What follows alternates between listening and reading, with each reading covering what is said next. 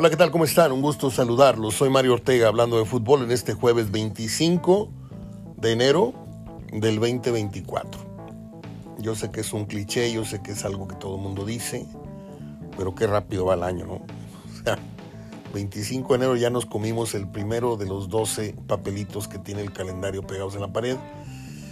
Y pues en lo que le cuento ya estamos en la Semana Santa y así es de que apúrenle, apúrenle con esos, esos proyectos y esos deseos que juramos lograr en las campanadas del, año nuevo.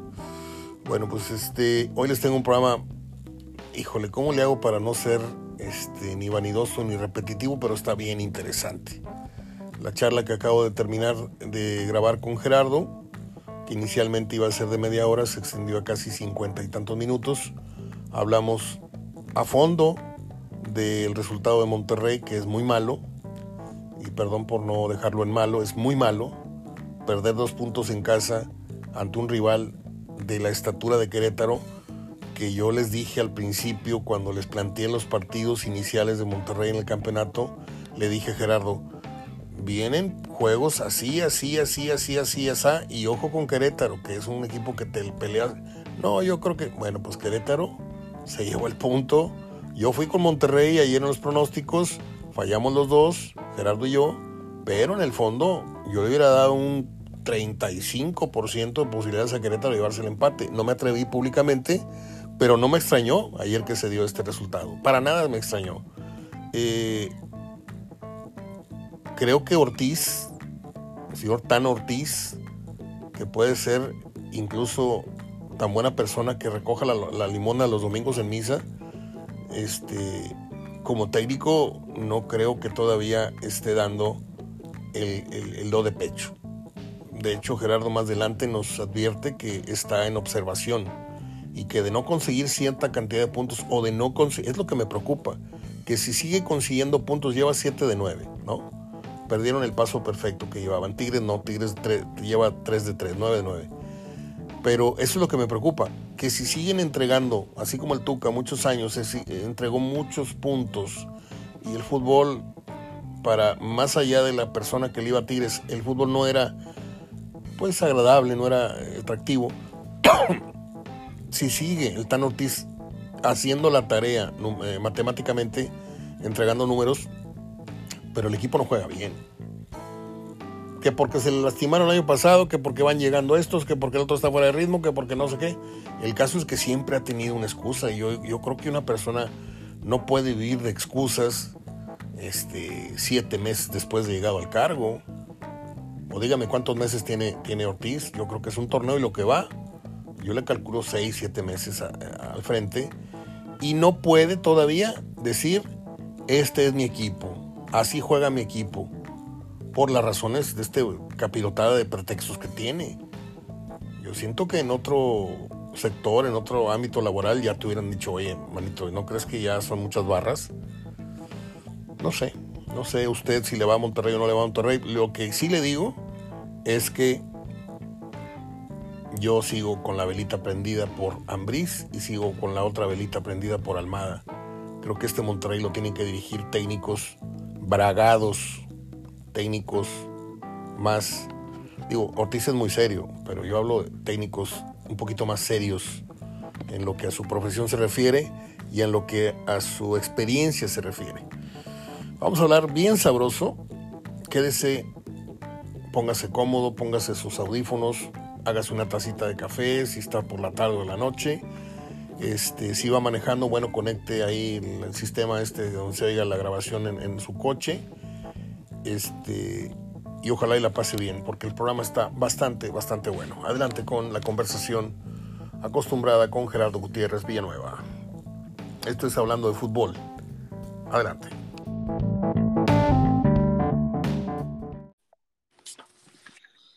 Bien, ya estamos conectados con Gerardo Gutiérrez. Brevemente, unos minutos eh, mismos que agradezco porque pues hoy no le toca, le toca hasta el viernes, pero queríamos sus reacciones del partido en el que estuvo presente ayer, Rayados eh, Querétaro, y también si vio algo del San Luis Tigres en alguna repetición o algo. Entonces acordamos hablar con él. Gerardo, ¿cómo estás? Rápidamente te saludo y te pregunto las sensaciones que te deja este empate eh, de Monterrey inesperado, pero cuando te di la planilla de los partidos que venían en camino, te dije, te mencioné Querétaro, tú descartaste Querétaro, yo fuimos con Monterrey ciertamente, los dos, pero al momento de mencionarte los partidos, yo consideré esta posibilidad. No digo que Querétaro haya estado a la par de Monterrey, Monterrey creo que lo perdonó y luego Querétaro creo que lo perdonó hacia el final en una descolgada que era clarísimo que, si la daba para el centro, pues posiblemente le daba la vuelta del 0-1 al 2-1. luego Monterrey creo que perdona o, o, deja ir la victoria al 97, en fin, ya tendrás tú tus análisis, tus apuntes, pero pues Querétaro vino a demostrar el por qué poco a poco ha estado saliendo adelante en base a, la garra y a no dejar de pelear ni un balón. ¿Qué te pareció el partido ayer, Gerardo? Pues Mario, pues eh, eh, malo en cuanto a resultado, este, en cuanto a funcionamiento, creo que el Monterrey eh, le faltó liquidar el partido. Así es. en partido, no fue lo mismo que Puebla y Santos, Mario, porque en Puebla y Santos sí se notó una caída, fue muy notorio eh, la caída en cuanto a, a, dejar que el rival tomara iniciativa e hiciera, como lo hizo Santos, como lo hizo Puebla también, que eh, creo que Puebla, Monterrey con el 1-0 contra Puebla, estaba más latente que te metieran el gol a que tú lo hicieras. Sí. Aquí fue al revés. Siempre estuvo latente un segundo y hasta un tercer gol a que te hiciera uno Querétaro. Porque Querétaro, cuando le metes ese primer gol al minuto 40, no cambió, es decir, ni siquiera decías tú, bueno, el segundo tiempo es lógico, lo espero con más salida al frente. No, no tuvo salida. Yo creo, yo veía al Querétaro como por ahí el minuto 60, 65, eh, con la intención de que no me goles, no me metas otro, no dejarte hacer. Ni siquiera, ni siquiera, Mario, eh, asomaba el que, bueno, me repliego y, a ver si en un contragolpe, ni siquiera porque no tenía salida. Realmente, y, si te fijas, no fue un contragolpe. No. Fue un balón largo tirado pegado a la mano izquierda, un balón largo de Jordan Sierra al área, que entre dos jugadores muy mal medido, muy mal defendido, que son Guzmán y Moreno. Lo peinan. Eh, que, que son fallas en donde no se hablaron, como aquel partido, aquel gol del torneo pasado que, que no se habló, bueno, precisamente contra el San Luis, donde les anota, que no se habló Gallardo y otros dejaron pasar y eh, abanicó uno, creo que Romo y Gallardo, eh, pues ya no, ya no reaccionó. Aquí fue igual, Guzmán va por el balón con Batista, ese balón largo al área, y Moreno pues también va al balón, pero no se habla en quién va a saltar. Y a la mera hora salta Guzmán, no salta Moreno, pero Moreno se queda cerca de Guzmán, cabecea Batista al centro y ya no había nadie, ya estaba solo eh, Edson Ayón. Entonces, ayer fue muy diferente aquel del Puebla porque siempre hubo la sensación de otro gol y, Monterrey nunca se vio apremiado, nunca se, vio amenazado eh, como contra Puebla. Eh, contra Santos, creo, Mario, aunque Monterrey logra el segundo gol cuando Santos empieza a reaccionar, aún, fíjate, podrías decir, pues a lo mejor le empatan a dos. Digo, nunca se vio esa, esa amenaza tan fuerte como para decir 2 a 2, pero Santos estaba generando a decir, bueno, si es un 2 a 2 no me sorprende, pero aquí nada, ya no esperaba nada. Y creo que Monterrey eh, batallaba, batallaba por ahí del minuto 68, se empezó a desesperar y ya mejor todos tiraban desde lejos, muy mal por cierto, pero tiraban desde lejos. Pero yo veía al Monterrey que decía, bueno, ok, no me están saliendo las cosas, no estoy concretando, pero tampoco hay con qué me concrete Santos. Digo, tampoco me están preocupando. ¿ah? Tampoco me preocupan. Ahí es donde creo que cayó en menospreciar al rival.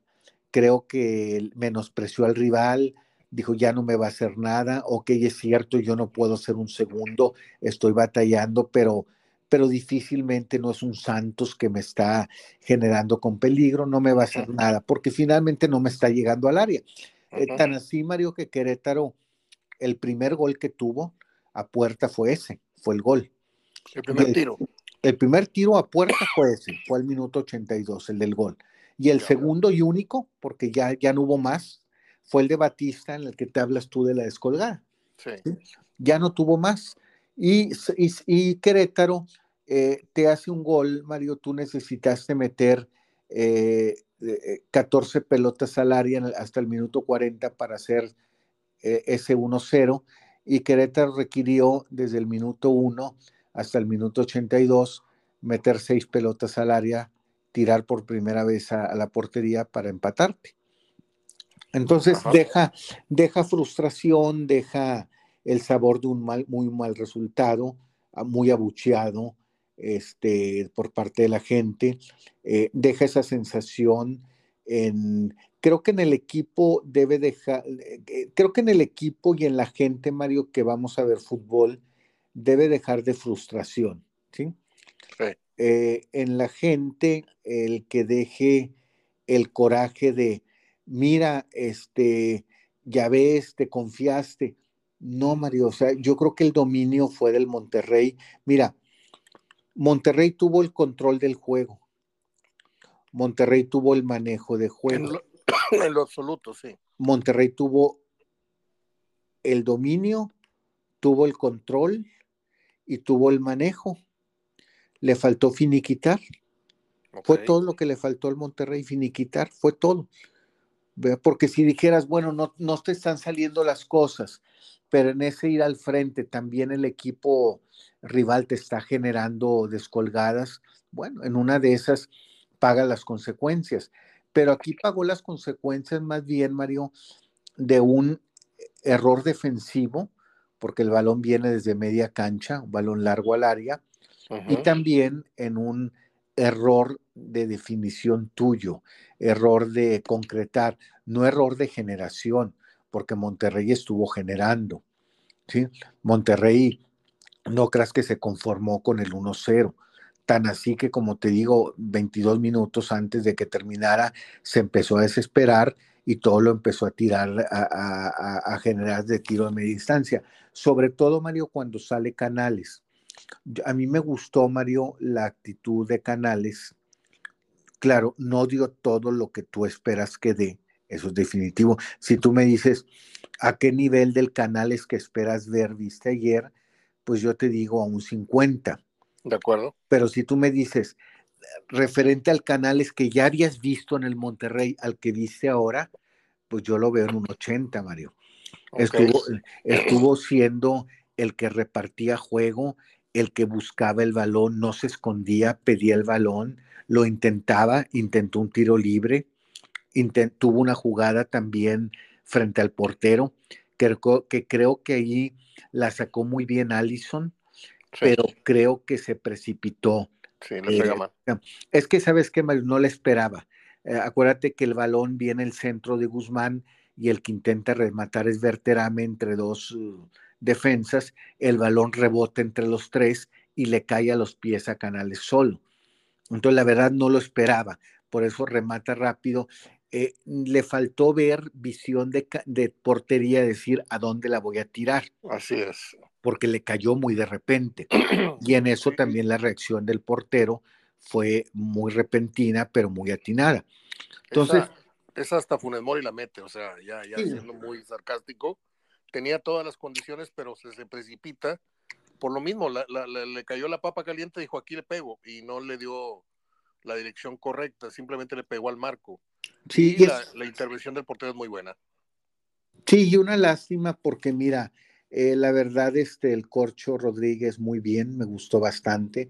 Un tipo que mete la pierna, intenta tirar al arco, como ese que tuvo el 84 al poste, eh, manda centros, tiene idea de también mandarle el centro al área, pues él fue el centro del gol.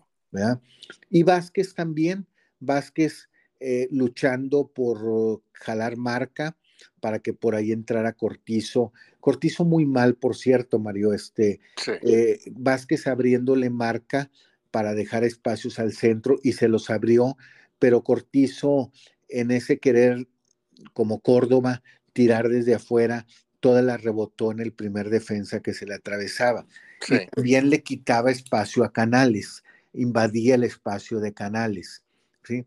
Entonces, este, pues estaba gustando Rodríguez, estaba gustando Vázquez, estaba gustando lo que empezaba a mostrar ahora eh, Canales y, lamentablemente pues, pues no sacan el resultado, terminando con los mismos porque al final se fueron Canales, se fueron Vázquez, se fueron y terminaron metiendo a Mesa, a Ponchito, a Tecatito, a los mismos, a, Aguirre, y terminaron este, pues perdiendo ese resultado. Es decir, aquí lo que deja Mario es eh, que te faltó definir y que también con esos cambios que hiciste, que por cierto coincide toda la gente, coincide con toda la gente de las formas que no te gustan, ¿sí?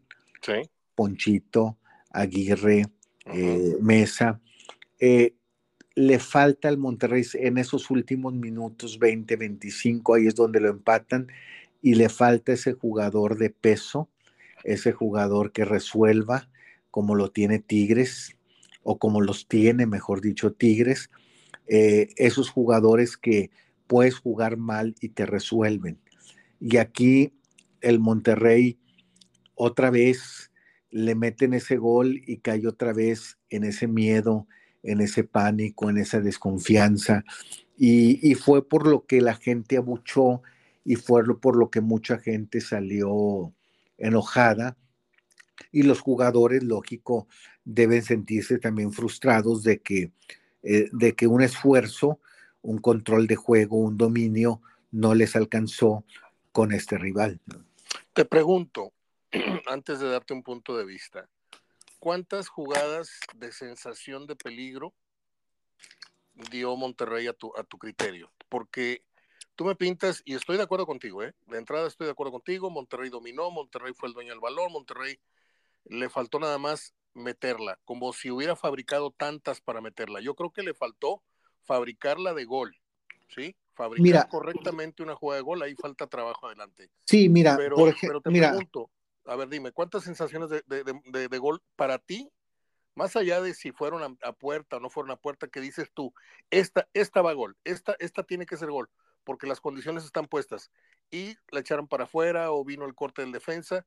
Vamos a, empezar por la de Canales, que parecía gol y, y, hay una gran intervención del portero, pero ¿cuáles otras para ti eran de gol inminente? Peligro de gol inminente. Generó 14 en el primer tiempo, nomás por poner de ejemplo el primer tiempo. ¿Sí? Ahí tuvo la del gol. La, del gol, el centro del, del, corcho y el gol. Tuvo una. Tuvo la de Canales, el centro de Eric Aguirre. Dos. Y Canales remate y te saca el portero. Sí. Tuvo la del tiro libre de Canales. Tres. Tuvo la del tiro libre de Verdera, Verterame, que esa fue más peligrosa que el tiro libre de, de, digo, perdón, el tiro desde fuera del área de Verterame, que fue más peligrosa que el tiro libre de, de Canales. Se tuvo que emplear más a fondo el, portero. Cuatro. Bueno, tuvo también una donde centra por, centra por izquierda o recentra mejor. Ah, bueno, en esa misma. Eh, tira Verterame, se tiende el portero, el balón va hacia la izquierda, lo vuelve a meter al área eh, Vegas y da, una media tijera eh, este jugador, ahorita me acuerdo, este. ¿Jordan? No, no es la de. No me acuerdo, la verdad, este. No, bueno, pues fue. Fue Vegas, el de la media tijera. Ok. Que sale pegado al poste, casi tocando el poste derecho. Ahí Entonces cinco o seis. Sí, ah, eh, pues esas fueron, no hay más. Ok. Perfecto. Eh, tú me dices que el primer tiro a gol de Gallos fue a tal minuto y que el gol cayó no sé qué. Ok, perfecto, está todo clarísimo. Yo lo único que quiero que me expliques es por qué Querétaro, estando tan limitado, al minuto y medio tiene una clarísima de gol, al minuto y medio de partido, si no es porque viene el cierre y se adelanta, el delantero adelanta el balón y eso ya le facilita la, cobertura al defensa. Pero era una cosa de risa de que a los 90 segundos ya tenías eh, eh, casi en el mano a mano al, delantero con tu portero, ¿sí? Un descuido. Luego, está el tiro de Batista, cuando tenía eh, para, para, un tiro de Batista, hubo un remate de cabeza, y luego esa descolgada en donde no cede hacia, hacia el centro, porque fueron dos seguidas. Yo le conté a Querétaro cinco situaciones de gol. Ah, iniciando el segundo tiempo, otro descuido defensivo de Monterrey, casi en las mismas condiciones. Eh, iniciado eh, el partido, parecía que entraron dormidos.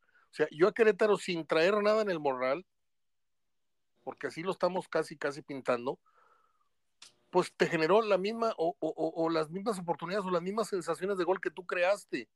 ¿sí? A lo mejor menos estructurado, a lo mejor fueron regalos, a lo mejor fueron descuidos, pero yo siento que Monterrey concedió cuatro o cinco oportunidades, sensaciones de gol al equipo rival y lo dominaste 89 minutos o 90 minutos de los ciento y pico que duró, de los, o sea, yo siento que no hay, eh, hay mucho tru-tru y hay muy pocas nueces, o sea, yo siento que Monterrey le falta trabajo, ante este equipo de rivales se tiene que ganar, no por la billetera, no por, sino porque se supone que tienes futbolistas de más calidad, más pensantes.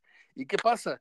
Te llega un, rival que si por algo falló Monterrey fue porque el rival también metió la pierna o, marcó a, tiempo o porque tienen un portero también en, en, buen nivel. El caso es que Monterrey no supo hacer diferencia ayer y eso no nada más porque, ah, es que fallaron, no es que eh, no, no la metieron, no fue su día. No, es que también les falta trabajar, ¿no? Y no sientes tú que este es el, el, nivel, eh, el punto en el que Ortiz debería de estar preocupado, decir, oye, ya tengo un torneo y lo que va de este, y el equipo no muestra, ni siquiera asoma la nariz de, de un equipo con la calidad del América, con, con la contundencia de Tigres, que puedes estar encima del 80 minutos y en 5 minutos te da la vuelta. Esas sensaciones no las da Monterrey, Gerardo. No, no, de acuerdo.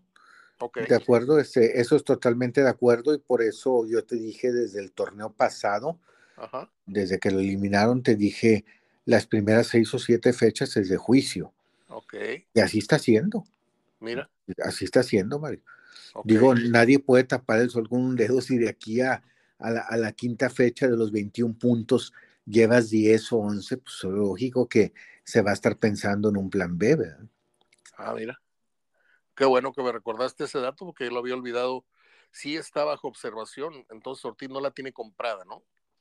Sí, no, no, no, no, no, este, está bajo observación porque eh, ahora sí le han traído jugadores, sigue habiendo lesionados, Mario, pero también eh, te trajeron jugadores al plantel. Ahorita pues nomás está Estefan Medina, pero Aguirre no está haciendo malas cosas. Y el caso de Gallardo, ¿verdad? Pero está desde, desde la pretemporada. Pero ya tienes a Canales, ya está regresando Tecatito, ya tienes ahora Vázquez, tienes ahora al Corcho, vas a tener Arteaga. Entonces, pues realmente que Monterrey tiene que, que funcionar, ¿verdad? Y pues ahora repite como local, ¿no? Repite este fin de semana ante, que ante San Luis. Sí, un rival más difícil. Ahora tiene el papel, es más difícil que el que tuvo, ¿verdad? Sigue siendo un rival al que le tienes que ganar, ¿sí? De acuerdo. Pero, pero ya es un rival con más argumentos futbolísticos que el Querétaro, ¿verdad? Porque el Querétaro nomás viene a presionar, es un equipo luchón. Querétaro es un equipo luchón. Digo, la verdad tiene condiciones muy, muy limitadas, man. Es un equipo luchón, es un equipo que mete la pierna, es un equipo que, que apela al profesionalismo, no porque sean muy profesionales los jugadores, sino porque, pues porque no tienen la paga y porque quieren tener como, como barrera un aparador, alguien como Jordan Sierra, pues esos jugadores a lo mejor ya estarían en expansión, Mario. Entonces dicen, oye, de expansión a estar viajando en, otras condiciones y jugando en otras condiciones de estadio, pues mejor en el Querétaro, aunque me paguen muchísimo, muy poco, ¿sí? Entonces es un equipo que apela a la lucha, al esfuerzo, este, pero eh, si tú quieres el amor propio que les ha eh, el técnico imbuido, pero nada más, hasta ahí. Ya San Luis es un equipo con otros argumentos, con otras características, con otras condiciones. Sí, y, buenas y malas, ¿eh? porque puede tener más fútbol San Luis, pero le veo menos espíritu, ¿sí? porque ayer entregó el triunfo. Sí. Ayer lo entregó y tú lo habías adelantado. San Luis y este son equipos que se echan para atrás, ¿sí? Y también lo, señala muy bien el Tuca, este, que me está gustando ya la mesa. Cuando no le ponen Alvarito, me gusta mucho el Tuca con Gómez Junco y con ahora con Peláez. Eh, ayer me chuté esa mesa. Eh, creo, a ver, estoy con Monterrey enfrentó a Puebla, a Santos, a Querétaro, va por la jornada 3, ahora contra San Luis, adelantó el de la 4. Luego le queda, en estos primeros siete partidos, le queda América, Pachuca y Toluca, ¿sí? Habíamos hablado que de los primeros 15, el saldo más o menos aceptable para Ortiz sería de 10, más o menos, ¿no? No, no, no. Ah, bueno, sí, de 10. Sí, de los primeros 21 sí eran, estaríamos hablando de 15 puntos. Así es. Ahorita Monterrey frena su paso perfecto y queda en 7 de 9, ¿no? En 7 de 9, así es. Muy bien.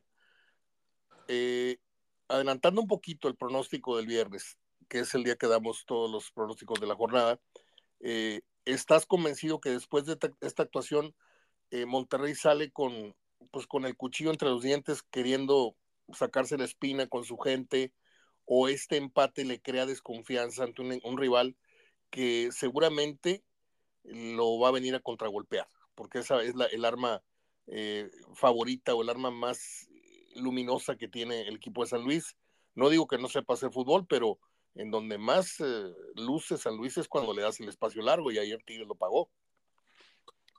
Sí, San Luis, este, ya lo vimos también cuando vino con Tigres aquella vez que le, que le dificultó.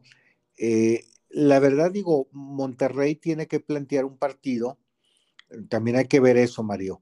Te empatan y, luego tú no puedes eh, revertir el marcador ayer, volvemos a lo mismo, habiendo sacado ya a toda la gente que llegó y habiendo metido a la que estaba.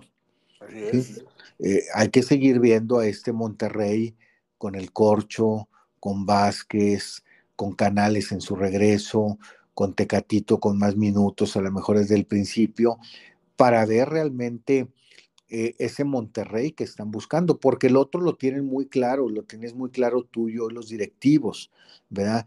Eh, no va a dar, o sea, el equipo ya no va a dar ese extra con ponchitos, con, los mismos, con los mismos, Mario, no va a dar, ¿sí? Necesita otros jugadores y son los que está buscando en el Corcho, en Vázquez, en el regreso de Canales, en Tecatito en mejor forma ya con menos lesiones, en Arteaga que está por llegar, eh, es donde está buscando, ¿verdad? Ayer ya le había sacado, ya le había retirado todo Ortiz por las condiciones esas de las de la famosa dosificación cuando se te viene el, eh, el empate y luego el, ya no puede revertir, ¿verdad? Ya con lo que empieza el sábado, Mario, pues definitivamente que no puede estar esa actitud de miedo o de temor, sino realmente pues de sacar el triunfo. No creo que se pierda confianza. Yo creo que esta, esta situación deja frustración y deja una lección, porque creo que el único pecado del Monterrey fue decir, bueno, no anoto, no puedo, pero el otro ya no tiene con qué hacerme. Y sí tuvo con qué hacerte. Sí, sí, definitivamente. Este, bueno, vamos a cambiar un poquito. ¿Tienes algo que opinar del de Tigres? ¿Lo viste? Te mandé por ahí la liga en YouTube. No, vino más repeticiones, vi pasajes del partido, platiqué con gente, con gente que sea Tigre, a ver hoy en la mañana qué le pareció. Un primer tiempo, me dicen, de dominio total de San Luis. Así es. Y un segundo tiempo donde el San Luis se repliega, ¿sí? Y donde Tigres hace lo que lo que sabe hacer cuando va abajo, este, levantarse, y atacar, atacar, atacar, atacar y atacar. Y en ellos sí viene ese extra y ha venido eso que le ha faltado al, vecino. En él sí ha salido ese extra y ese insistir hasta, hasta lograr su cometido. Me gustó mucho, en lo poquito que vi, Mario, me gustó mucho Ibáñez, participa en los goles, me gustó mucho Bruneta. Eh, Bruneta, este, todos los pasajes que vio o que le pasé a las grabaciones a ver dónde le atacaba Bruneta, es un jugador que siempre te da sensación de peligro. Así es. Eh, creo que, que, estuvo mejor atrás con Diego Reyes y Pizarro, ¿sí? Que, habían, que con Samir. Diego Reyes es menos, de hecho Diego Reyes es el que pone el balón al frente para que Ibáñez lo toque de primera intención a Córdoba. Me llama mucho la atención que, pero así es el fútbol, que Córdoba está haciendo goles consecutivos, eh, jugando yo creo que al 30% ah, de, aquellos goles consecutivos que hizo en la liguilla. Sí, eso, eso lo, apuntó también Héctor Huerta ayer y me llamó mucho la atención, que está llamando mucho la atención los goles, pero que no está en el nivel del anterior y del que llevó a Tigres en, la liguilla a tan lejos. Eh, bueno, de Tigres, ¿qué podemos decir? Que trae. De Tigres te quiero comentar. De Tigres te quiero comentar, Mario, que dentro de la alegría y de qué bien y cómo reacciona este equipo, este, pues si Boldi por ahí trae un problema que tiene que, sortear, ¿verdad? Eh, el juego pasado contra Chivas, y me acordé de ti, eh, eh, Guiñac le hizo una escenita fuerte a Siboldi cuando es correcto. cambio. ¿sí? Es correcto. Le manoteó, eh, ya cuando... como se diciendo, sentó a la fregada, o sea, ¿para qué me sacas? Ya cuando se sentó en la banca hizo un medio, no un completo, pero un medio corte de manga. Este, sí se enojó, se enojó bastante. Entonces, el jugador viaja a San Luis y de repente eh, no va ni a la banca por cuestión estomacal. Okay. Cuando es un jugador que se cuida, es un jugador que no anda comiendo papitas y gancitos ahí en la, concentración. Eh, yo te voy a decir lo que pasó, Mario. Yo creo que le dijeron que no iba a ser eh, titular y no quiso salir. Y te digo que este problema lo va a enfrentar y tiene que sortearlo bien Sibolni, porque si cada vez que yo te diga que no vas a jugar, ni siquiera me vas a dar la oportunidad de tenerte en la banca como opción, ¿sí? Eh, creo que quita un ruido por un lado, ¿sí? Pero como equipo no es lo correcto, porque como equipo te dejo de tener como una opción. Sí. Entonces, yo creo que empieza a tener esas situaciones y yo te lo comenté también, eh, te comenté, tú decías, insistías mucho, pero Guiñac está en ese tendido, pero Guiñac estará platicado, pero estará esto platicado. yo te decía, yo te decía, pues sí, sí, debe conocerlo y debe saber y debe estar consciente, pero luego te lo cambié, tú no has cambiado, pero yo sí te lo cambié eh, empezando el torneo. Te dije, Guiñac consiguiendo algo, dando otro paso. Tiene más ganas. Es voraz, eh, y qué bueno, voraz para bien, tiene más ganas y ahora tiene unas ganas terribles de llegar al 206. Sí. ¿Sí? Y, créeme que va a llegar al 206 y ahora va a tener ganas del 240 y tanto. ¿sí? Entonces, así es, así es este, este jugador, así es Nahuel, por eso les ha ido bien a Tigres, así es Pizarro, tienen más ganas, pero en esas más ganas, ahorita, digo, si yo soy el técnico, y yo soy el, aficionado y yo soy el directivo.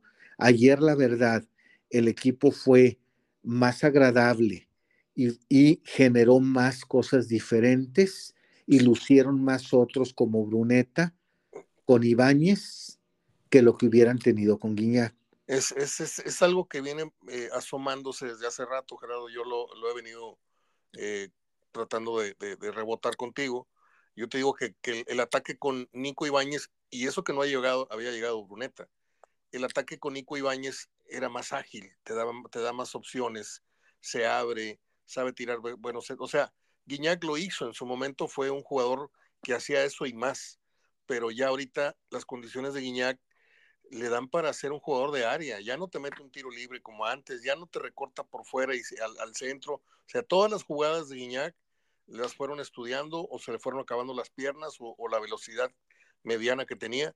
Y ya lo único que le queda a Guiñac ahorita es un buen shoot o un buen este, estar en lugar eh, correcto a la hora correcta eh, dentro del área como el otro día que empujó el gol, el gol 200. Sí, la verdad te, había comentado que, que al principio de temporada, antes de que empezara, que lo ideal es que por eso se trajo a este jugador, que lo ideal sí iba a ver Bruneta jugando atrás de Ibáñez. Sí.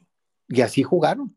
Y si te fijas de, espaldas al marco, le toca el balón para la entrada al área y, o sea, Carioca barre Laines, le roba un balón en medio campo a Chávez, eh, lo, toca lo toma en corto Carioca, lo conduce de izquierda al centro, se la deja en la medio luna Ibáñez, Ibáñez de primera intención, de espaldas al marco, lo mete a la llegada de Bruneta, quien, quien entra y, entre Jordan, eh, Jordan Silva eh, vence al portero.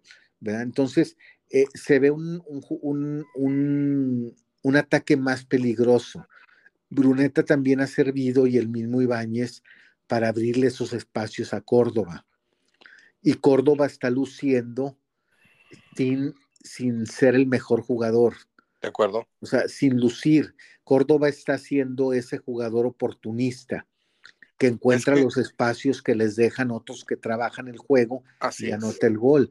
Entonces, eh, no sé si viste la imagen cuando mete gol Córdoba, toman en la banca a Francisco Rollán el auxiliar de Ciboldi, y lo está agarrando de los brazos, muy contento, y se lee que le dije, te lo dije.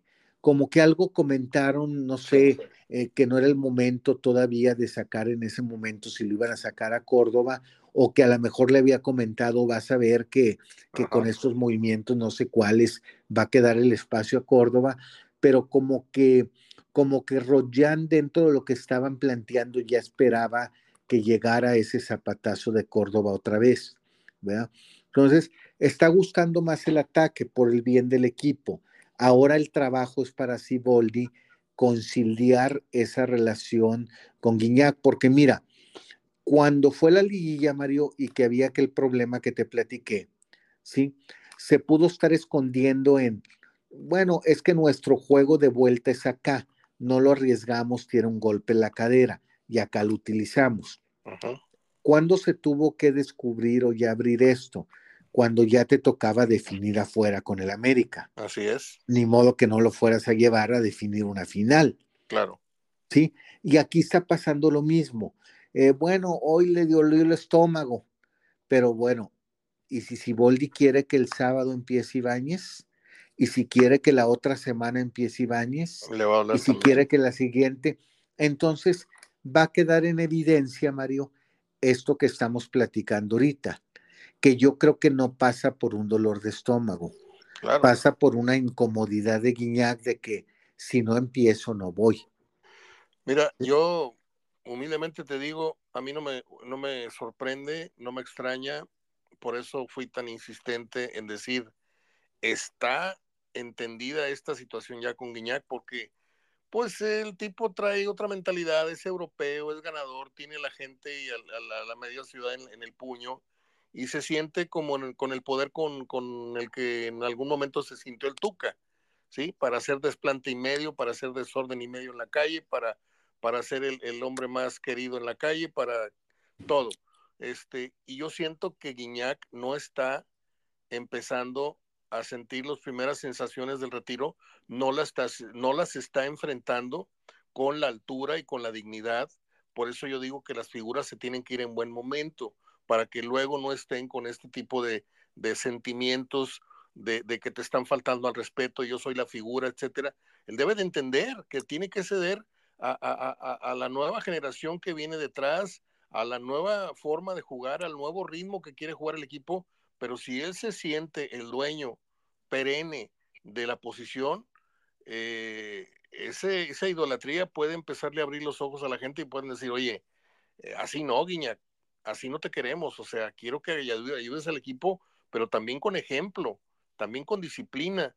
Este, y yo siento que ese, ese verso de sí, ya está platicado, yo nunca me lo comí, o sea, yo nunca lo compré porque Guiñac no es persona que eh, le quepa en su, en su mente, eh, pues eso, el, el, ahora juego la mitad nada más, ¿por qué? Porque dice el técnico, cuando estás acostumbrado a comerte el pastel completo. O sea, vamos a ver cómo resuelve eh, Siboldi, si se faja y le dice la directiva, ¿saben qué? O, o, cortamos aquí la relación o me voy, porque le puede tirar el trabajo, ¿eh? Porque así como lo tienes de lado, que ha hecho un gran vestidor o que es el líder del vestidor, así te puede voltear la situación en un momento dado, ¿no? Sí, Mario, mira, ahí en eso dudo porque ha sido un jugador por el bien del equipo, pero sí tiene que entender que lamentablemente por las circunstancias de, del esfuerzo que requiere, se empezó en su posición. Digo, la última posición movida en esa generación va a ser la de Nahuel. De acuerdo. Porque puede jugar más, puede estar de más edad. Y yo creo que la penúltima, pues es la de Carioca. Y yo creo que la que sigue, Mario, es la de Aquino. Sí. Y la siguiente, la siguiente, Mario, es la de Pizarro. De acuerdo. Porque acuérdate cómo ha pasado siempre, cómo delanteros que ya van teniendo cierta edad y van perdiendo cierta velocidad o habilidad, vienen, los vienen retrasando y terminan como defensas. Sí. Javier Aguirre, de acuerdo. Sergio Almaguer, fíjate cómo fueron, empezaron de centros delanteros y terminan de defensas centrales. ¿sí?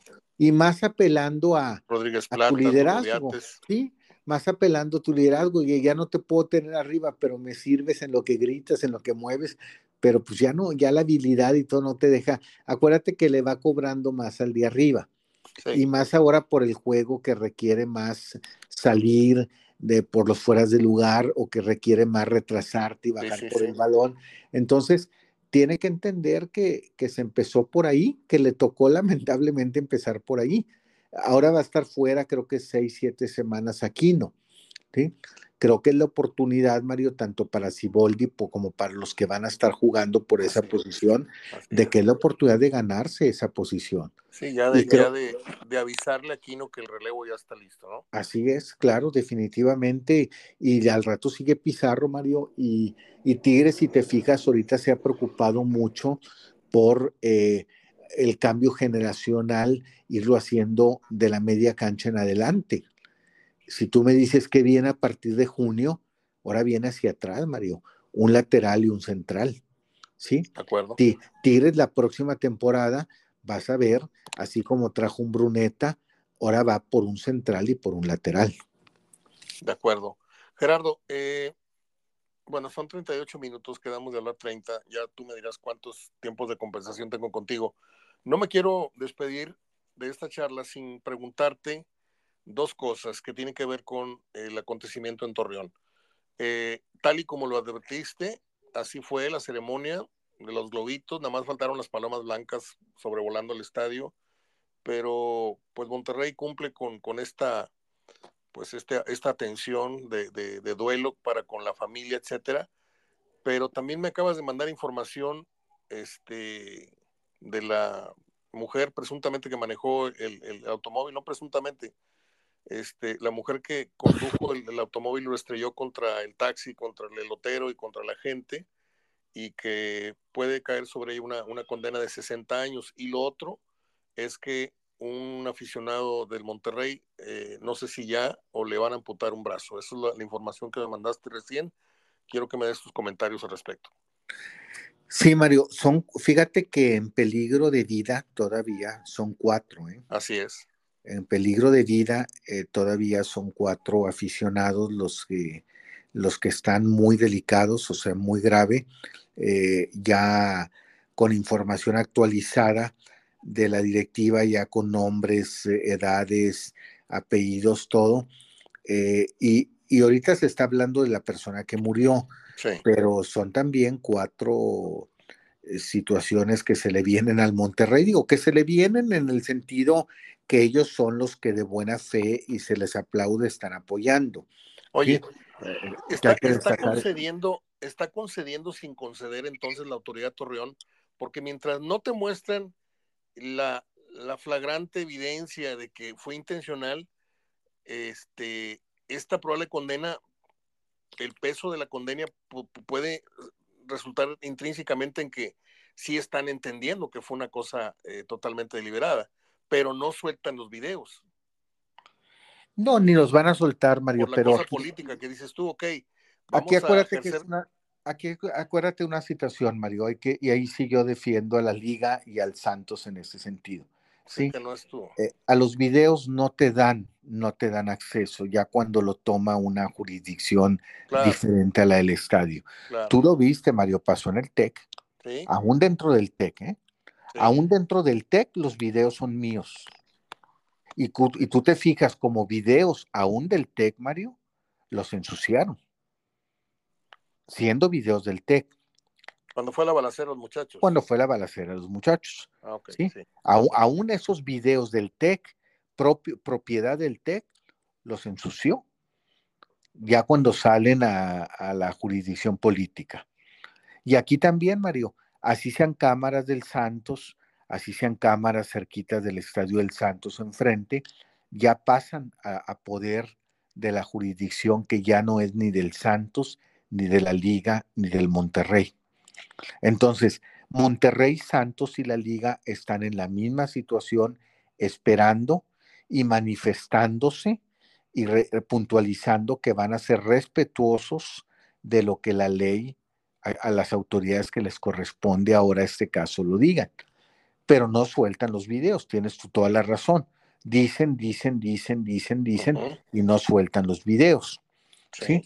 Lo que le toca hacer al Monterrey por cuestión moral y, y no es una responsabilidad, lo está haciendo Así de es. buena fe, es lo que, lo que haría, eh, creo, lo que se le aplaude a muchos, Mario. Eh, Cuando está, ¿cuánta gente, Mario, queda en medio de estos problemas? Y, mien- y mientras está ese problema, eso el dolor o los gastos, es hasta que no resue- resuelva jurídicamente o penalmente esto. Ajá. Y aquí lo que está en Monterrey es, mira, no sé cuánto tarde aquello, si un año, si meses, si se vaya a hacer justicia o no, pero ahorita a mí me toca apoyar a la familia moral, económicamente. Les dieron un buen despedida en el sentido, bueno, las capillas eh, acá en San Pedro, este, hoy asistieron a la misa toda la plana mayor, Mario, fue Filisola, fue. Pedro Esquivel, fue el Tato Noriega, fueron todos, ¿sí? Habló ahí el Tato Noriega de que siguen ofreciendo, de que no, que no olviden que todavía traen allá eh, eh, siete casos en Torreón. O sea, no ha terminado esto. O sea, O sea, Monterrey sigue al pendiente de los que están en Torreón, no nada más de la fallecida. Sí, ya los cambió de hospital, Mario, un hospital privado. Mira, eh, eh, mandó médicos de acá, ya están en hospital privado todos, pero de esos siete, Mario, hay cuatro eh, con riesgo de perder la vida. ¿Sí? yo te voy a eh, hacer una pregunta muy cruda, Gerardo, y perdón que la haga. Si esta persona que falleció, en lugar de ser una mujer de familia o si hubiera ido con una amiga, bueno, el perfil te lo da y te lo hace más amable el caso. Pero Sí. ¿qué hubiera pasado si hubiéramos estado hablando de fallecido o fallecidos barristas? ¿Se tendrían las mismas atenciones? Yo creo que sí, Mario. Mira, es que, es que te voy a decir por qué, te voy a decir por qué sí. Eh, eh, es el sí porque Monterrey, y es parte, te lo vengo diciendo, Mario, desde la temporada pasada, es parte del perfil que busca esta nueva directiva. Sí. Sí. Eh, a mí me agradó mucho saber, Mario, Más humano, Eh, más sensible, sí. se ve muy, se me agradó que a esta suma de esto que está haciendo de la directiva, digo, a este esfuerzo, a Sí. este se sumó Jonathan Orozco, ¿sí? En Torreón, a ofrecer dinero, a ofrecer ayuda, eh, mientras llegaban los familiares del niño de 14 años, estar con él, ¿sí? Eso es lo que se le llama, Mario, una gestión de embajador, ¿sí? ¿De acuerdo? Porque el Monterrey ha estado buscando embajadores, y disculpa que no te diga nombres para no ofender, pero muy padrotes, muy, papo, muy popov, muy, muy este, vienen, ya, aparecen ya, ya. En, en, tal evento, este, vienen de fuera, vienen de Argentina, los llevan a Mundial de Clubes, otros viven aquí en Monterrey, y, y, pero la verdadera labor de embajador, y vas a los eventos bonitos, Mario, donde, donde hay este canapés y todo, y te lleva al club, pero realmente esa labor como la que hizo Jonathan Orozco, ¿sí? Es una verdadera labor de, de gestión de embajador, ¿sí? Eh, donde está, donde vive, donde o Sea, eh no me corresponde, no es mi obligación, pero me nace hacerlo, ¿no? Así es, sí. Y creo que la directiva del Monterrey también creo que ha, ha, ha tenido mucho reconocimiento, Mario, y la verdad muy merecido en, en esa cuestión de que cuántos otros estarían en una situación, en cualquier caso, Mario, porque sí pasa, no te doy la atención o no te resuelvo esto y estás con el dolor encima eh, mientras se atiende la situación judicial, hasta que no te la resuelven. ¿sí? Y Monterrey dice, mira, yo no sé cuánto tarde si se haga justicia, ya ves, no han sacado los videos, pero ahorita por lo pronto esta familia y estas familias necesitan mi apoyo económico, mi apoyo moral, mi apoyo legal. ¿Sí? Ya después lo que venga después, pero ahorita necesitan mi apoyo. Y, creo que ese gesto, hoy fueron al funeral toda la plana mayor de la directiva, eh, hablaron con los hijos, el señor, este, afortunadamente el padre de familia de eh, esposo de esta señora fallecida finalmente no perdió la pierna, le reconstruyeron, pero otros cuatro personas sí. Eh, una persona es la más grave, la que tiene problemas de riñón, de hígado, este, sí está en, es la que tiene más riesgo de perder la vida. Eh, entonces a lo que voy, Mario, es pues todavía lamentablemente lo que falta o lo que viene. Sí. En ese sentido, porque ahorita pues hablamos de un minuto de silencio para una persona y, y, creo que lo que hizo el Monterrey es una acción correcta, es una acción humana, eh, que creo que yo la esperaba más, Mario, también en el Santos, ¿verdad? Yo la esperaba también en ese equipo. No, Santos se lavó las manos. Entonces la está teniendo Monterrey, creo que, que, que, no me sorprende, por eso tú me dices, lo hubieran tenido con un barrista con cualquiera, Mario, eh, que hubiera sido en un viaje, apoyándonos, este, como dijo hoy Filisola, dijo, una persona que va a apoyarnos con sus propios medios, que grita los goles de nuestro equipo, que sale contenta por la victoria y que le pasa esto, lo menos que podemos hacer nosotros es eso, esto que estamos haciendo. ¿Sí?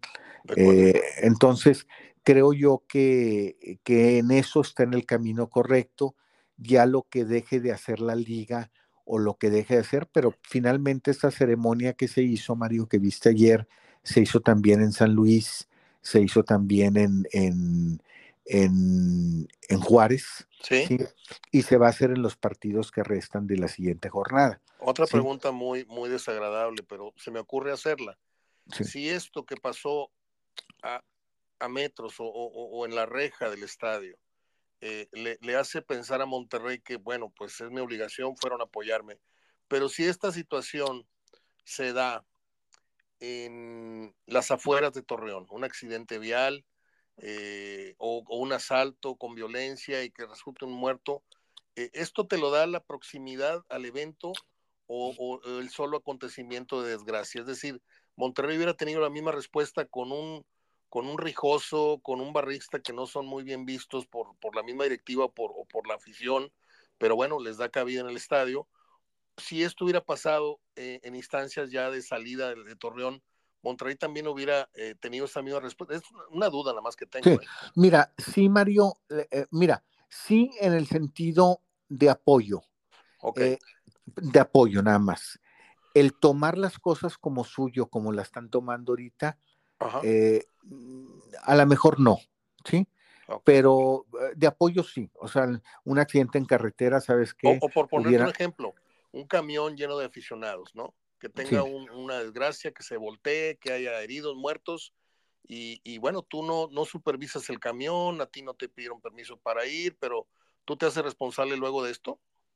No, responsable no, eh, que, quiero aclarar, Mario el, hecho de que Monterrey se, haya hecho responsable de esto no es una cuestión de culpa interna, ¿eh? Ajá. este, no, no lo tomo así yo. Eh, le, nace moralmente hacerlo. Le nace moralmente, es un gesto humano eh, que no me sorprende y que sigue la línea, sigue la línea de lo que esta directiva cuando lo tomó dijo. Quiero gente muy identificada con el club, tanto en aficionados como en jugadores, como en directivos, como en técnico. O sea, gente que realmente eh, eh, tenga empatía en todos los sentidos, en todos los órdenes. Yo creo que en una cuestión de un accidente, no la proximidad, un camión, más gente, hubiera puesto recursos para apoyar, ¿sí? El tomar, el tomar cada caso suyo como eh, te hospitalizo, los gastos, estoy al tanto, la cuestión legal, eh, el funeral, todo como lo está tomando ahora, pues difícilmente por los alcances, Mario, ¿verdad? Pero porque también eh, hay que sentar precedentes, Mario, en este sentido. A veces, Mario, y, hay que hablar, digo claramente, a veces das la mano y te toman un pie. De acuerdo, de acuerdo. Entonces en eso hay que ser muy cautelosos en el sentido, porque si no al rato Hasta pues van a dar la, la, responsabilidad andando, ¿verdad? Acabo me, me ayudan. Eh, en este caso que está haciendo meterse hasta adentro, del apoyo, creo que, es un gesto que, exhibe muy bien al Monterrey. Realmente lo exhibe muy bien en, lo describe muy bien en su himno. Creo que están siguiendo muchas cuestiones de su himno al pie de la letra de como lo dice en este apoyo. Y, eso lo hacen, insisto, porque, porque si los si, si los si estos aficionados, Mario, se sienten eh, afectados, es decir, que fue con dolo, que, tú lo puedes pensar así y yo también, yo créeme que también lo pienso así, ¿verdad? No les puedes quitar eso de la mente, Mario. Pero tampoco tú les puedes hacer justicia. O sea, la justicia, lamentablemente, hay que dejarla para los que la dan, y los que la dan son las de afuera. ¿sí? Yo, por ejemplo, jamás he entendido ni lo entenderé que puede existir un ser humano, aunque sea tu trabajo, Mario, que seas defensor de esta causa, es decir, que tenga la señora la, la, que acabó con mucha, con pues muchas vidas. De defensa. Así es, que tenga una posibilidad de defensa y que haya alguien que la defienda. Eso nunca, no me, no me cabe en la cabeza. A mí tampoco. Aunque digas es trabajo. No, estamos hablando de criminales, narcotraficantes, políticos corruptos, siempre tienen Ah, y, desgraciadamente con mucho más poder siempre tiene la ley de su lado. Sí, y es la gente, Mario, que créeme, de veras, es la gente que a veces le suele ir mejor, ¿eh? Así es. Sacan más dinero, hay más dinero, de ahí sacas más dinero. Por lo general de ahí sacas más dinero que defendiendo una causa justa. Ah, claro, claro. Porque te cuesta... Hay más, hay más, porcentaje en la ganancia. te, te cuesta más. Lo que voy a hacer o lo que voy a intentar hacer te cuesta más. Sí. ¿sí? pero los hay. Entonces, finalmente, pues aquí está apelando un gesto humano a una situación. Lo preocupante, digo, para el club todavía es eh, esa gente que todavía eh, pueden venir situaciones eh, difíciles que no extrañaría en los siguientes días porque pues están debatiéndose entre la vida y la muerte. Entonces ahorita estamos hablando de centrar nuestra atención en un funeral, ¿sí? En una persona pero todavía pueden ser más. Entonces, resumiendo, Monterrey se hizo cargo de los gastos que derivaron del fallecimiento de esta mujer y aparte sigue haciéndose cargo de los siete heridos, algunos de gravedad, otros no tanto, en hospitales privados. ¿Esa es la conclusión? Y también se va a hacer cargo y se va a seguir haciendo cargo eh, si cualquiera de todos estos familiares, de toda esta gente que está en el hospital o que murió, eh, no, no eh, están, están teniendo su defensa legal, o sea, quieren seguir. Eh, esto sigue siendo los abogados de defensa los que tomaron el caso. Es decir, esta gente no tiene que contratar abogados, ¿sí? El Monterrey es el que va a tomar esa gestión con, con su departamento legal. Muy bien. Muy bien, Gerardo, pues muy completo lo que hemos hablado al respecto. Eh, analizamos los dos eh, partidos. De América, pues podemos decir muy poco, ganó en Juárez, como se esperaba, y tan tan. El viernes iniciamos una nueva jornada y lo estaremos platicando, si te parece. Sí, claro, Mario. El, el, también eh, tomar en cuenta, el eh, mañana juega Tijuana Chivas. Este, regresa Chivas inmediatamente a, Guadalajara porque a las 8 de la noche del sábado presentan al Chicharito. Muy bien, el gran show. Se espera. Bueno, Gerardo, te mando un abrazo. Muchas gracias. Habíamos acordado hablar media hora y hablamos 55 minutos. Lo aprecio mucho, en verdad. Te, te, mando un abrazo y estamos en comunicación el viernes. Gracias, Mario, que esté muy bien. Hasta luego.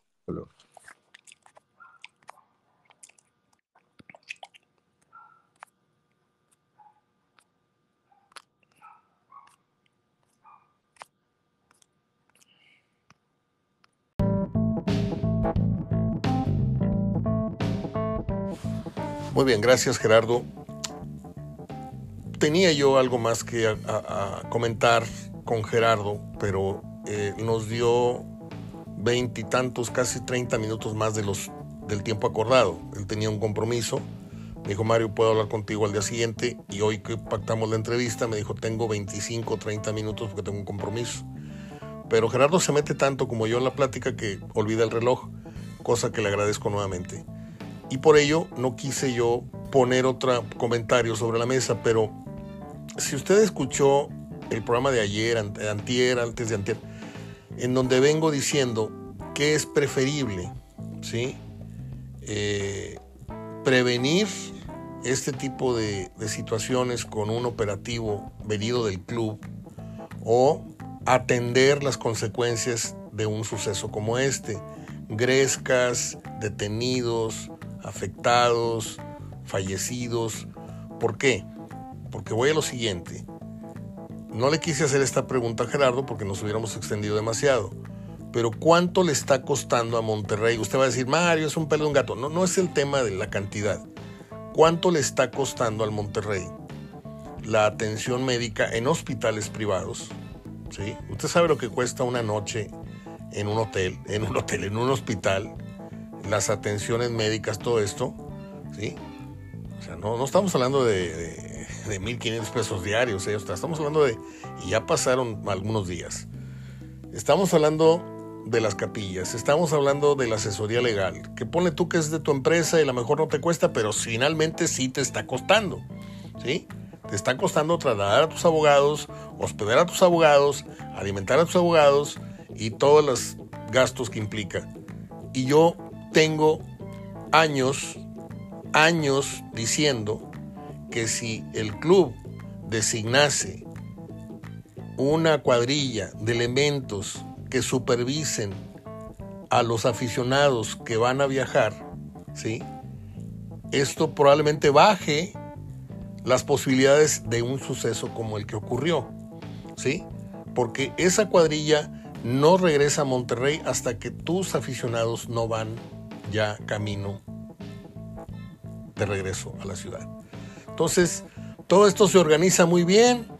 Ok, ya acabó el partido, aquí nos vamos a ver, estamos en este sitio, llega el autobús, se sube, no sé qué, ustedes están esperando, usted señora, usted señor, usted niño están esperando, ok. El último de mis aficionados ya tomó camino, ahí vamos detrás de ellos para supervisar la carretera. Yo le pregunto, ¿qué sale más caro? ¿Pagar un autobús con 30 elementos de seguridad altamente preparados para este tipo de situaciones, conflictos posibles o pagar consecuencias. Porque el club ahorita se está viendo enorme, se está viendo muy bien. No lo niego, a lo mejor puede por ahí algún mal pensado decir, no, pues lo hacen por imagen. Ok, como, como sea, como sea, están haciendo las cosas ejemplarmente. Como uno desearía que le respondiera su equipo de, de sus amores, ¿no? Llámese Tigres, Rayados, América, el que sea. Pero yo le pregunto a usted, tengo o no tengo sentido al estarles proponiendo desde hace mucho tiempo que los equipos se tienen que hacer responsables ya de sus aficionados. ¿Sí? Tampoco estamos hablando de que van 15 mil, 20 mil, esos son casos muy extremos, aislados, la invasión a San Luis, no sé qué, no sé cuánto. Pero este tipo de viajecitos en donde van comitivas, no sé, 300, 500, a lo mejor un millar, ok, vamos a mandarles, ¿sí? Vamos primero a organizarlos. Oye, ¿piensan viajar? ¿Sí? Regístrense aquí con nosotros si es que quieren garantías. Así les vendes. Si quieren garantías de no agresión, esto, lo otro, apúntense aquí, de aquí salimos, de aquí nos regresamos y todos en paz, todos contentos. Gane o pierda el equipo, estamos enteros, estamos salvos. ¿Por qué? Porque hay antecedentes de que cada visita a Torreón son pedradas, son golpizas, son estos, son lo otro, son corretizas y hoy se llegó al extremo. Finalmente hoy el termómetro alcanzó la temperatura más alta de la violencia que se había registrado en las visitas de regiomontanos a Torreón. ¿sí? Entonces, perdóname, pero yo soy muy, no necio. Yo en, las ideas que creo estar más o menos correcto, esas no las abandono nunca.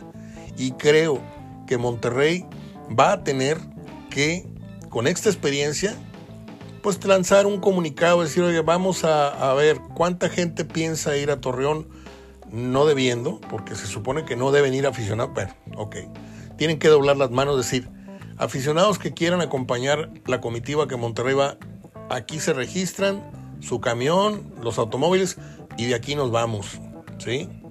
Y tú, en, en el transcurso del partido, creas una valla, pones tus elementos con dos o tres cámaras para que estén filmando el comportamiento.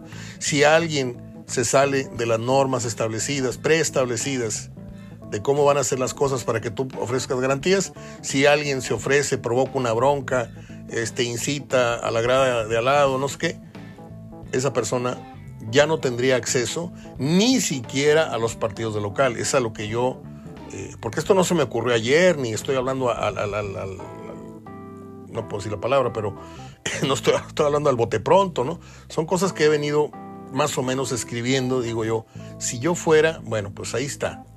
No soy, pero pues soy una voz que le habla a unos cuantos, a unos miles, y estas son mis propuestas, ¿sí? Como la propuesta del reloj para, para parar el reloj cuando el, balón sale, no sale, como tantas cosas que hemos tratado de sugerir, algunas se han venido dando con el paso de los años, a alguien más, a alguien de poder se le ha ocurrido y la, las han establecido. Ahora yo creo, y con esto termino, ahora yo creo que pues se tiene que avanzar, se tiene que avanzar en la idea de cómo le hago para que esto no se repita. ¿Los vuelvo a dejar al garete? ¿A que vayan a vivir la aventura y si pasa algo voy y respondo?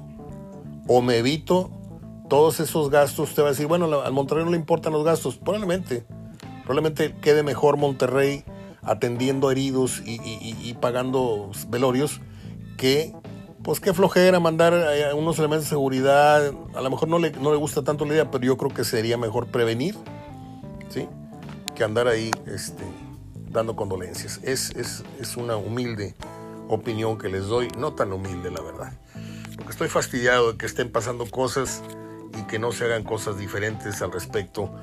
Efemérides 1916 nace el comediante y bailarín mexicano Adalberto Martínez Resortes, el famoso beisbolista fenómeno, ¿recuerdan esa película? Murió el 4 de abril de 2003, compartimos un taxi una hora y cuarto con él. Él fue a visitar a la América en la final, a, la, a. Yo fui a entrevistar a don Carlos Milok.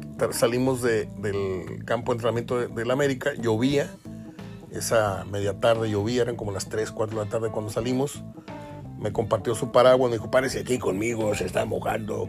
Y llegó un taxi y le abrí la puerta para que se subiera, traía una gabardina así como el inspector Ardilla.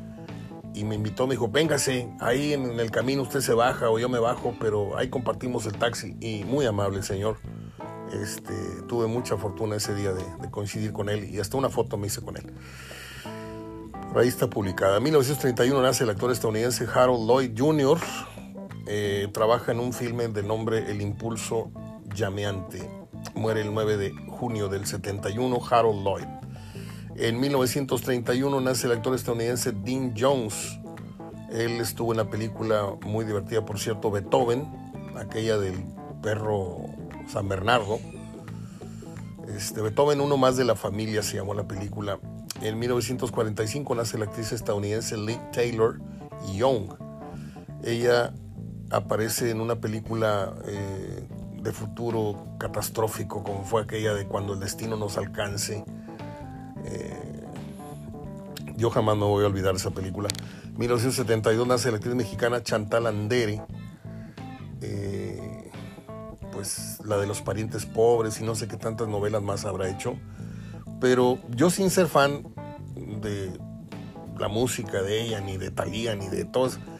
Hizo una vez una canción que yo iba en el coche oyéndola y parecía que le estaba cantando al, al exnovio, ¿no? Regresa, por favor, te lo pido, no sé qué decía la letra, decía, mira qué tierna la letra, le estaba cantando a su gato. es la única mujer que creo que le ha cantado una, le ha grabado una canción a un gato. Eh, y por ello la, incluí en estas efemérides, no por, ya buena parte, muy guapa en su momento. Ya está grandecita, ya alcanza el timbre, 1972. En 1990 muere la actriz estadounidense Ava Gardner. El gran amor de Frank Sinatra, casóse con ella, se divorció y la siguió amando. Así pasa a veces, lamentablemente. No, la verdad es que cuando el amor es de, veras, pues estés con o sin, pues sigues atado a ese sentimiento. Ava Gardner, una mujer extremadamente guapa, hermosa, con unos ojos gitanos, unos ojos que embrujaban. Eh, protagonizó, ¿cómo se llama aquella película? Mm, la, la, Noche de la Iguana, ya me acuerdo. En 1991 la, nace la bailarina y actriz estadounidense Ariana DeBose. Aparece en el remake de Amor sin Barreras. En 2003 muere el actor y guionista italiano Leopoldo Trieste. Él aparece en El Padrino 2 y escribe guiones para 11 películas más. Nace el 3 de mayo de 1917 y hoy con mucha tristeza, eh, se lo digo de corazón porque lo tratamos, lo conocimos. Yo lo conocí por ahí del año 72, 73 eh, empleado muy servicial, muy, muy correcto, muy transparente, muy... Murió don Felipe Valdés Terrazas, que fuera el contador, el hombre que llevaba las, las finanzas, luego ya Zavala en el estadio, este, que lo agarraron en la maroma, bueno, es otro, otro tema. Eh, un señor siempre atento, un señor siempre ocupado, a veces se salía de la oficina del TEC y se salía un ratito, cruzaba sus brazos, eh, se afinaba sus lentes y, se ponía con mi papá a ver el preliminar. Y mi papá nada más le empezaba a sacar plática. Te dejo chato porque tengo que regresarme. Y seguía en los asuntos de oficina mientras la gente seguía entrando al TEC. Y esto mismo ocurría al final de los partidos. Él era el último en salir del estadio porque tenían que seguir haciendo números en esa oficinita que estaba en una de las entradas, la puerta 1 creo del tecnológico, hacia la derecha luego, luego había unas, unas oficinas. Descansa en paz don Felipe Valdés Terrazas, eh, un hombre bueno, un hombre de la vieja guardia, un hombre que pues hoy seguramente se une a sus antiguos eh, superiores como eran don Alberto Santos de Hoyos, eh, don Felipe, don Felipe no, don Fernando Arredondo, se une a Margarito Acuña, el utilero, se une, se une se une a, Chavita Mora, el gran masajista, a tantos personajes muy queridos de aquel Monterrey de los años 70, 80 que tuvimos la suerte de conocer y de tratar y de querer. Eh, realmente había un, aprecio por ellos muy, muy sincero. Descansa en paz.